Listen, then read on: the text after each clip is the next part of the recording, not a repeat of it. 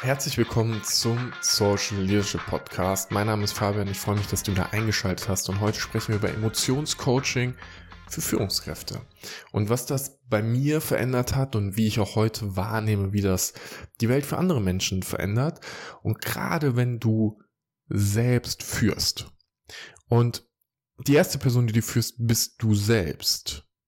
Wissen wir. Dann ist deine Emotionalität zu verstehen, deine emotionalen, deine emotionale Kompetenz zu nutzen, der Knackpunkt. Weil schau mal, es gibt, glaube ich, einen ganz großen, ja, Trugschluss. Und der ist folgendermaßen, und ich habe da selbst drin auch gehongen ganz lange. Es gibt ganz viele Themen, die versuchen wir zu durchdenken und die versuchen wir mit Logik zu regeln. Und es gibt auch und das finde ich ist total legitim, immer die Möglichkeit, dass du deine Emotionen durch Aktion regelst. Ich mache ein konkretes Beispiel. Als ich letztes Jahr, letztes Jahr war für mich emotional eines der schwierigsten Jahre überhaupt, weil ich habe einen sehr hohen, tiefen Zugang zu meinen Emotionen bekommen. Das heißt, ich habe sehr tief gefühlt und auf einmal ist alles da gewesen. Und dann hatte ich Liebeskummer und bin aufgewacht und habe mich handlungsunfähig gefühlt. Also der, der emotionale Schmerz war so groß, dass ich mich nicht konzentrieren konnte. Und vielleicht kennst du das auch, gerade bei den intensiven Gefühlen, dass dich fast die ganze Zeit beschäftigt. Du weißt, du musst ein Gespräch führen, beispielsweise möchtest du eine Gehaltsverhandlung haben oder du möchtest kündigen oder du möchtest ähm, ja eine Beziehung beenden oder eine Beziehung starten und es, es behindert dich. Und mein Weg dadurch ist ganz lange gewesen, in die Aktion zu gehen und einfach zu sagen, okay, dann gehe ich jetzt trainieren. Weil wenn ich trainieren gehe, dann bin ich danach meistens emotional in einem anderen State und dann kann ich mich fokussieren und dann geht's halt wieder nach vorne. Und dann kommt diese emotionalen Themen aber oft weg, äh, wieder zurück, in wie so einem, ja, wie so einem Loop halt.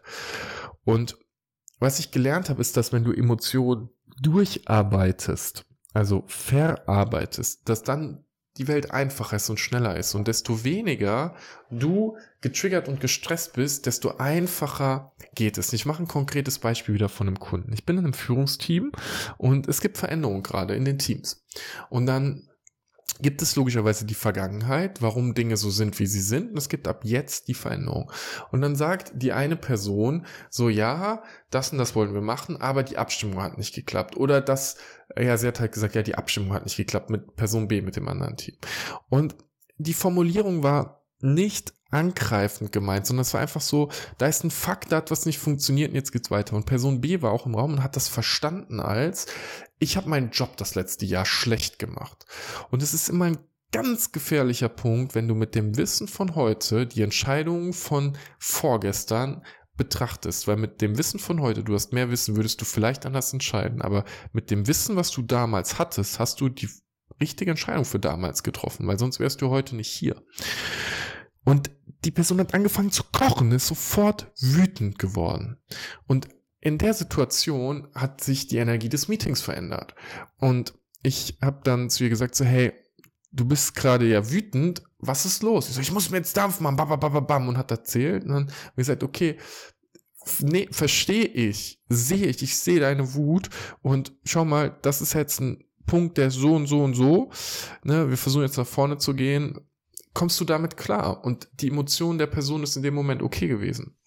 Und schau mal, wenn eine Person das Gefühl hat, dass andere, mm, dass sie so hingestellt wird, als wenn sie einen schlechten Job gemacht hätte, obwohl das offensichtlich nicht so ist, also obwohl sie offensichtlich keinen schlechten Job gemacht hat, dann hat das ja ganz oft, ist ja diese Emotion, kommt ja irgendwo her. Irgendwo ist ja der Trigger dafür. Und in dem Moment, wo so eine Emotion da ist, hast du immer die Möglichkeit, dich hinzusetzen, zu gucken, wo ist die Wut und zu atmen. Und wenn du das beobachtest, wo das Gefühl ist und du atmest, dann wirst du schneller da durchkommen, tatsächlich. Das macht diese Verarbeitung einfacher, weil du kannst immer die Frage stellen, wo ist das Gefühl, wie verändert sich das? In äh, Freud hat das genannt, das Ich ist über Ich. Wenn du beobachtest, dass in dir ein Teil ist, dann kann der Teil ja nicht komplett du sein und dann kann sich auch wieder verändern. Und in M-Trace, in der Emotionsverarbeitung, lernen wir auch, dass wenn du solche Gefühle hast, die verknüpft sind, du die durchs Atmen beispielsweise äh, auflösen kannst. Und es ist dann nicht so, als wenn die Situation weg wäre, aber das Gefühl ist dann halt entspannter. Und guck mal, eine Wut hilft dir dabei, dich durchzusetzen und klare Grenzen zu ziehen. Das heißt, wenn in so einem Moment Wut kommt, bist du im Modus für, ich muss jetzt aufpassen, dass ich meine Interessen wahren kann.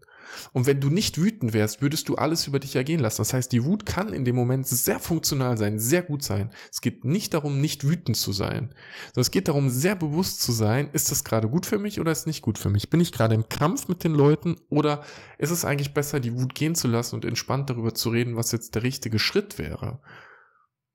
Und ich glaube, als Führungskraft ist es wichtig, dass du diese emotionale Kompetenz bekommst. Und einer der schnellsten Wege zum Lernen ist selbst dich mit deinen Emotionen in Coachings auseinanderzusetzen. Und ich meine damit nicht, dass du zwangsläufig zu einer Person gehst und das ähm, äh, dich jetzt äh, dir jetzt Coaching boost, sondern ich habe auch schon, also selbst mein Weg hat begonnen mit ähm, Aufschreiben, mit in dem Moment mich hinsetzen, ganz bewusst sein, ich bin wütend, das die Situation, das passiert gerade mir, das will ich eigentlich. Also emotionale Kompetenz bekommen dadurch, dass du selbst achtsam mit deinen Gedanken und deinen Gefühlen bist und dich damit auseinandersetzt und dann ähm, lernst, weil durchs Lernen alleine passiert halt schon wahnsinnig viel. Und schau mal, wenn du den Podcast dir hörst, dann weißt du mittlerweile auch schon, es gibt verschiedene Persönlichkeitsanteile, es gibt ähm, Persönlichkeitsanteile, die in bestimmten Situationen nur auftreten, dann gibt's übergreifend, also Dinge, die über Situationen ähm, hangen, äh, immer wieder auftreten, Emotionen, das sind, äh, hat was mit deiner Identität zu tun und dann gibt's äh, noch das, wie du mit anderen Menschen zusammen bist, das hat was mit deiner Zugehörigkeit zu tun und dann hast du noch allgemein halt Emotionen und die sind ähm, in vier Grundmotive praktisch ähm, kategorisierbar und dann hast du halt irgendwie deine Durchsetzung und das, was dafür hilft, dass du deine Ziele hinkriegst und dass du praktisch du bist und dann hast du deine Sicherheit, äh, die dafür sorgt, dass du logischerweise dich sicher fühlst, dass du aufpasst, dass dir nichts passiert und dann hast du deine Harmonie und Geborgenheit, wie du mit anderen stehst und, äh, und wie du praktisch dich auch geliebt fühlst und liebst und dann hast du noch die Inspiration und die Leichtigkeit. Also wenn du halt in die Exploration gibst und du hast immer diesen Weg zwischen Sicherheit und Exploration und du hast immer zwischen ich mit mir und ich mit anderen und das alleine hilft meistens schon, das zu verstehen, reicht schon, um bewusst dahin zu schauen, was passiert gerade mit mir.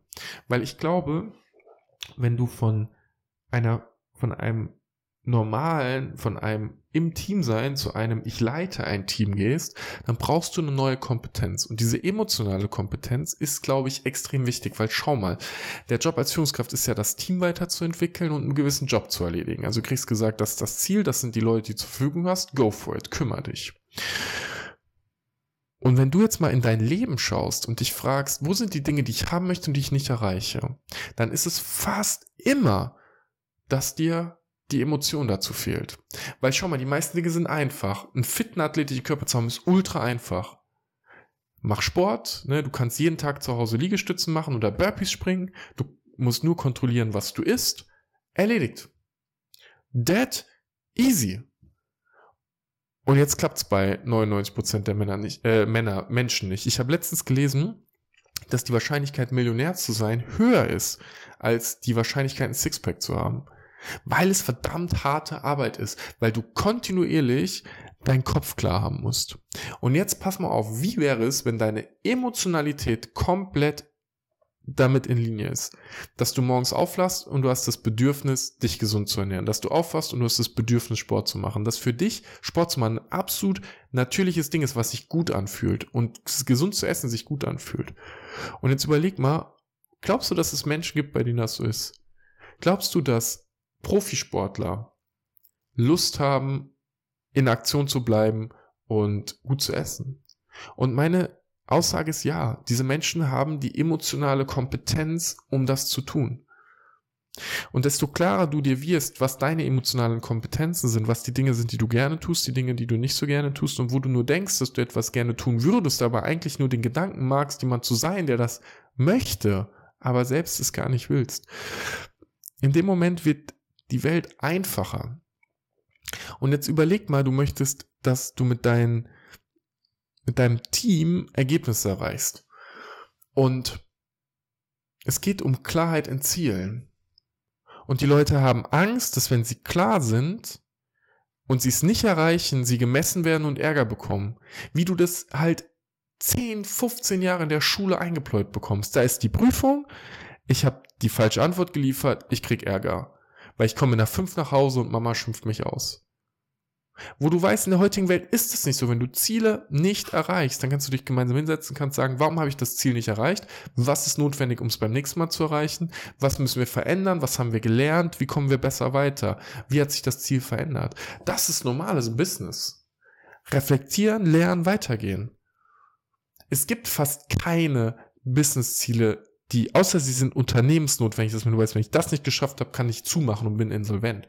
Ansonsten, welche Ziele sollen so wichtig sein, dass du nicht ähm, okay damit sein solltest, es nicht 100% erreicht zu haben? Und es gibt diesen Satz, setz deine Ziele so hoch, dass selbst wenn du versagst, du weitergelaufen bist als alle anderen. Und das ist eine Frage, möchtest du das, möchtest du das nicht? Vollkommen legitim. Aber schau mal, es geht um die Emotion da drin. Klarheit in Zielen ist ein emotionales Thema, kein strukturelles. Wir kennen alle die Smart-Formel oder wohlgeformte Ziele. Ziele zu formulieren ist fucking easy. Aber wenn du es als Team nicht hinkriegst, dein Ziel klar zu formulieren, dann hast du ein emotionales Thema. Ich bin jetzt letztens, ähm, habe ich in, mit einem Kunden gearbeitet und da haben die Teams gesagt, 30, 35 Leute, wir wollen neue Strukturen haben, wir wollen die Teams durchmischen. Und weißt du, das ist so dieser Aktionismusgedanke von, ich glaube, das hilft, dass es besser wird. Aber eigentlich, ehrlicherweise, löst, ist das nur ein Anstoß und der kommt von den Menschen raus und die Menschen selbst wollen das machen, deswegen ist es in Ordnung. Aber die eigentlichen Themen, die dazu führen, dass der Wunsch kommt, ist, ich fühle mich in manchen Themen nicht gesehen, ich fühle mich nicht richtig eingebunden, wir arbeiten nicht zusammen, ich vertraue dir nicht richtig. Es sind lauter emotionale Themen da drin. Und jetzt willst du mir sagen, dass du als Führungskraft nicht emotional gebildet sein solltest. Denn doch alles, was notwendig ist, Allgemeinerung, alles, um Teams gut zu führen, die emotionale Kompetenz ist, das tun zu können. Und damit sage ich auch nicht, dass du in der Lage sein musst, selbst zu coachen. Du brauchst keine tiefe ähm, Neuroresonanzausbildung oder MTOS-Ausbildung oder systemische Ausbildung oder whatever. Aber du solltest dir bewusst sein, krass, da gibt's Themen und vielleicht dir Hilfe holen. Also jemanden an die Seite holen, der diesen Part übernehmen kann. Und wenn du echt Interesse an Menschen hast, dann lass dich ausbilden. Und der erste Schritt ist, dich selbst zu coachen. Selbst deine Themen aufzuräumen, selbst zu merken, wo sind denn meine Trigger? Wo komme ich denn aus der emotionalen Balance raus? Wo bin ich denn nicht mehr klar? Wo gehe ich denn aus Zielen raus oder aus Interaktionen raus? Oder drück mich vor Themen, weil ich mich weil ich nicht möchte? Wo führe ich nicht das Gespräch, was ich führen müsste, weil es sich nicht gut anfühlt? Schau mal, wenn du klar bist, es geht nicht darum, dass sich alles gut anfühlt. Es geht nie darum, dass sich alles gut anfühlt. Das ist ein Trugschluss. Es geht darum, ehrlich in Verbindung zu gehen und auch in Wut oder in Angst zu sagen, das ist der Punkt gerade. Wenn du jemanden hast, der das Team gefährdet, weil er keine Leistung bringt oder eine gewisse negative Art hat, die nicht passt oder Versprechen nicht einhält, du kannst der Person nicht vertrauen, für das Gespräch. Gehen und sag, hey, pass auf, in der Beziehung gerade stimmt was nicht. Und wir müssen drüber reden. Wie schaffen wir es, dass wir unser Vertrauen wieder etablieren? Hört sich so einfach an, ist emotional herausfordernd. Wenn du Angst davor hast, abgelehnt zu werden, wenn du Angst davor hast, dich durchzusetzen, wenn du Angst davor hast, dass du deinen Job verlierst, wenn du mit Leuten straight bist. Wenn du nicht die Person sein möchtest, die straight ist, weil du die Person bist, die von allen gemocht wird oder weil du der, die Person bist, die Spaß macht. Respekt haben wir ganz oft vor den Leuten, die straight mit uns sind. Und die die Dinge sagen, die wir nicht zwangsläufig hören wollen. Und du kannst immer noch entscheiden, möchte ich dich in meinem Leben behalten oder nicht. Aber schau mal, Emotionscoaching als Führungskraft, glaube ich, ist eine der Kernkompetenzen, weil in der Zeit, in der wir heute sind, wo Informationen so frei verfügbar sind, wo wir Probleme schon tausendfach gelöst haben. Wenn du heute in der Softwareentwicklung arbeitest, dann ist, wenn du nicht AI machst oder Blockchain oder Quantencomputer oder so, wenn du einfach eine stinknormale Software für Bauverwaltung entwickelst, alle Probleme gelöst. Das ist fucking einfach. Die einzige echte Herausforderung ist, ein Team aufzubauen, was gemeinsam klar daran arbeitet, das Ergebnis zu erreichen, Klarheit im Ergebnis hat und sich gegenseitig vertraut. Und deswegen wird auch in hochperformanten Teams so viel auf Vertrauen und emotionale Kompetenz gelegt. Weil Teams, die emotional kompetent sind, die sich gegenseitig tief vertrauen, sind einfach performanter. Ich hoffe, dass dir die Folge gefallen hat. Abonniere unglaublich gerne den Kanal, den Podcast, wenn du es gemacht hast. Ich freue mich immer über Kommentare. Und dann hören wir uns schon sehr bald zur nächsten Folge wieder. Danke dir.